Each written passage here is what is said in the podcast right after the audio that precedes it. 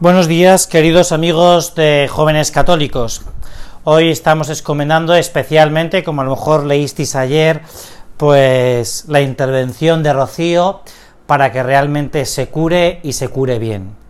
Vamos a pedírselo al Señor mientras escuchamos este, este rato de meditación en el que hoy yo me quería adentrar unas palabras que salieron ayer en el Evangelio que escuchábamos del decimocuarto domingo del tiempo ordinario, pero con una breve introducción. Hace apenas unas un día, dos días, eh, estaba yo en Cazorla con un buen amigo, con mi amigo Paco, y entonces en un determinado momento allí, pues, eh, en, en uno de esos parajes míticos que tiene, que tiene la provincia de Jaén, pues empezamos a hablar y en un determinado momento salió eh, la hucha de las quejas la hucha de las quejas, ¿no? Que me ha parecido un término muy interesante, ¿no? Que a veces tendríamos que coger y con, y con las quejas meterlas en una hucha, ¿no?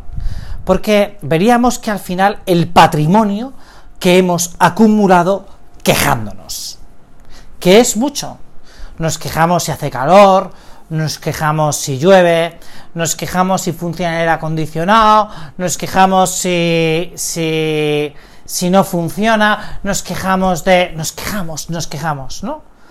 Y, y nos quejamos, y el Evangelio de ayer hay un momento que nos dice, oye, mira, deja de quejarte, deja de quejarte del mal, del mal, ¿no? Es, mm, estamos hablando aquí del mal espiritual, ¿no? De no y intenta poner solución a los males, ¿no? Ahora que tú y yo, que a lo mejor hemos empezado nuestro época del verano, ¿no? Y que vamos a tener oportunidad, porque nos la va a presentar el Señor, de, de, conocer a gente nueva, de, de, poder tener conversaciones a lo mejor algo más profundas con, con, con, gente cercana a nosotros, porque tenemos más tiempo, porque compartimos más experiencias, porque nos podemos dar cuenta o nos podemos, podemos percibir pues un poco la situación de cómo se encuentra la gente y podemos quejarnos por dentro. Decir, oye, qué, qué, mal está, ¿no? Qué mal están las cosas, ¿no? Qué mal... Y realmente hay cosas que, que están mal. Hay cosas que están mal. Nosotros vivimos porque no puede ser de otro modo cuando abrimos el periódico, y no solo cuando abrimos el periódico o vemos internet y las noticias, vemos y convivimos con, con situaciones que, que, nos duelen, nos duelen como, como personas y como hijos de Dios, ¿no? Pero ¿qué tenemos que decir? ¿Qué tenemos que hacer? Pues el Evangelio lo decía ayer, ¿no? El Señor me ha dado una autoridad para luchar contra los espíritus inmundos, ¿no? Ir en mi nombre, en el nombre de Jesucristo, y curar a la gente. Oye, yo y tú, tú y yo tenemos esa posibilidad, ¿no? No podemos quedarnos en, en la hucha de las quejas, el echar, vamos, pues de quejarse, ¿no? Sino, oye, voy a intentar, voy a intentar solucionar esta situación, ¿no? hay situaciones que nosotros podríamos decir que nos superan. Y es verdad, hay situaciones del mal, del mal de una persona que nos supera, ¿no? O que están muy acrisoladas o muy enquistadas por el, por los años, ¿no? Y es verdad, bueno, pues ya está, ¿no?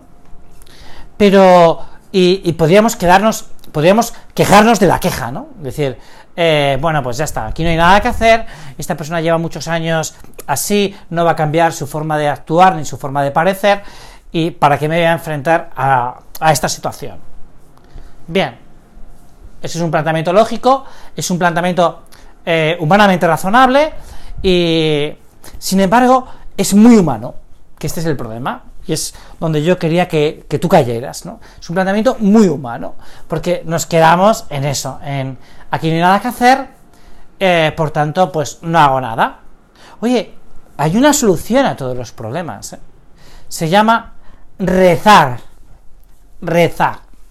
Es decirle a quien tiene autoridad en la tierra y en el cielo, que es Dios, decirle, mira, yo aquí no puedo hacer nada y te pido a ti que lo hagas tú. Que lo hagas tú. Mira, más difícil más difícil que la situación de San Pablo es bastante complicado que nosotros nos encontremos en la vida, porque Pablo es un hombre que persigue a los cristianos justificándose a sí mismo que lo que está haciendo lo está haciendo bien. Es decir, eh, Pablo cuando persigue a los cristianos no piensa que está haciendo una cosa mala, sino que piensa que está haciendo una cosa buena en nombre de Yahvé, ¿eh? En nombre de Yahvé, en nombre del pueblo judío. Y sin embargo, Dios coge e interviene en la historia personal de Pablo, ¿no? Es decir, nosotros también podemos hacer, podemos, entre comillas, ¿no? Violentar un poco a Dios para que esas situaciones que nosotros conocemos, vemos, percibimos, esas de las que nosotros nos quejamos, esas, esas cosas que pensamos que no tienen solución, esas, esas personas que, que vemos que han acrisolado un defecto, una, por lo que sea, oye, siempre está la vida de oración, ¿no? Decía San Agustín que, que a la oración tenemos que llevar a las personas, a hablar a Dios de las personas, de la gente, de la gente, ¿no? Yo no sé, cuando tú haces la oración, ¿de qué hablas con Dios? No lo sé, me gustaría saberlo, porque me gustaría hablar contigo uno a uno, ¿no? No a través de estas pequeñas... Pero, pero a mí, de las cosas que más me llenan cuando hablo con Dios, es hablar de las personas, de las personas a las que yo quiero y, que veo que tienen sus defectos, como los tengo yo, como los tenemos cualquiera, ¿no? Sus miserias, sus ganas de luchar y sus menos ganas, y le pido al Señor que les ayude, ¿no? Porque es Dios quien puede hacer las cosas en, en la mayoría de los casos, ¿no? Por tanto, lo que yo te digo es, mira, vamos a abandonar el espíritu quejica, que lo tenemos todos, el espíritu quejica, y vamos a intentar pues tener un espíritu positivo, optimista, alegre, esperanzador, ah, esperanzador en la esperanza, que es Jesús. El único que nos puede garantizar la gran esperanza es Cristo Jesús. Por lo tanto, vamos a ver, cuando llegan estas situaciones, pues vamos a darle un giro, ¿no? Un giro vital a nuestra propia existencia, diciendo, bueno, Señor, pues tú sí puedes, ¿no? Bueno, Señor, pues si tú quieres, puedes, ¿no? Bueno, Señor, vamos a encomendar mucho esto. Vamos a hacer esto entre tú y yo, ¿no? Porque esto es lo otro. Esto es lo otro. Una cosa es, y es muy interesante, como acabamos de decir, hablar con Jesús de las personas y de esas situaciones que nosotros vemos que no están bien y abandonar ese espíritu de queja. Y lo segundo es, oye, voy a acercarles a Jesús, ¿no? Al Salvador, al Salvador. Es muy interesante porque en la historia del pueblo de Israel eh, hay un momento que Yahvé lo que hace es salvar a su pueblo para que su pueblo pueda amarle, ¿no? Es decir, nosotros lo que tenemos que hacer con esa oveja perdida, por cierto que estos días ahí en Cazorla hay mucha más que oveja, cabrita y cabra ahí perdida dentro del monte, que es, pues, eh, pues, eh, y era muy gracioso, ¿no? Porque venía uno y decía, bueno, voy a dejar aquí a las ovejas buenas, ¿no? y me voy a, la cabra perdida, ¿no? Bueno, pues, eh, pues hay mucha gente que está un poco perdida, ¿no? Hay mucha gente que está un poco perdida, un poco perdida. ¿Y qué hace el Señor? Los libera, los sana, para que después puedan amarle, ¿no? Es decir, a veces lo que nosotros tenemos que hacer es esto, es esto, es intentar liberar a la gente del mal con el sacramento de la penitencia para que puedan amar a Dios.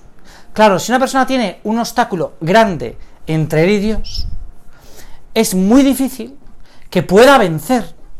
Y entonces sigue nuestro espíritu de queja, porque vemos aquella esa situación que no se mejora y, y nos topamos con un muro. Nos topamos con un muro, con el muro de la gracia, de la gracia. Por tanto, los remedios son muy sencillos, como empiezas a tú vislumbrar y uno, reza por la gente. Reza por la gente. Reza por esa gente que, que tú ves que hace cosas malas. Objetivamente, que hace cosas malas objetivamente. Reza por la gente. Y luego, en la medida de las posibilidades que tú y yo tenemos, acercémosles al, a la vida de la gracia. Lo hemos estado hablando en las últimas dos, dos meditaciones. El reto del verano es vivir en gracia de Dios. Vivir en gracia de Dios. Vivir el mandamiento, los mandamientos del amor. Amarás a Dios sobre todas las cosas y al prójimo como a ti mismo. Por lo tanto, vamos a abandonar la hucha de la queja, como decíamos al principio, y vamos a alimentar la hucha del amor. que es mucho más interesante, que es mucho más positiva, que es mucho más optimista y que es mucho más esperanzadora. La hucha del amor se llena con la vida de oración y con el atrevimiento por acercar a las almas a Dios. Hay un momento que no recuerdo eh, en estos momentos porque no tengo presente eh, eh, en qué carta de San Pablo es, pero que lo que encarece es la vía de, a, la, a la caridad, ¿no? Y no me estoy refiriendo al himno del amor, ¿no? A la caridad, ¿no? Bueno, pues yo creo que es muy interesante que, que cada uno de nosotros vamos a dejar la, la, la hucha de la queja a un lado y vamos a crear en nosotros una hucha de amor, de amor a los demás, ¿no? Y de amor a Dios, ¿no?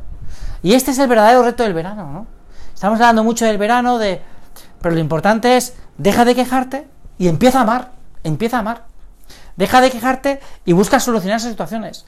Deja de quejarte y los problemas son para solventarlos, para enfrentarnos a, cada, a ellos y no para marginarlos, que es lo que nos puede ocurrir a cada uno de nosotros. Bueno, pues ya terminamos este rato de oración en el que yo te pido que, que, que bueno, que reflexiones un poco si realmente tienes un espíritu quejica o un espíritu amoroso. Si te quejas mucho o si intentas poner solución a los problemas, ¿no? Y yo creo que esto es mucho más alentador en cada uno de nosotros.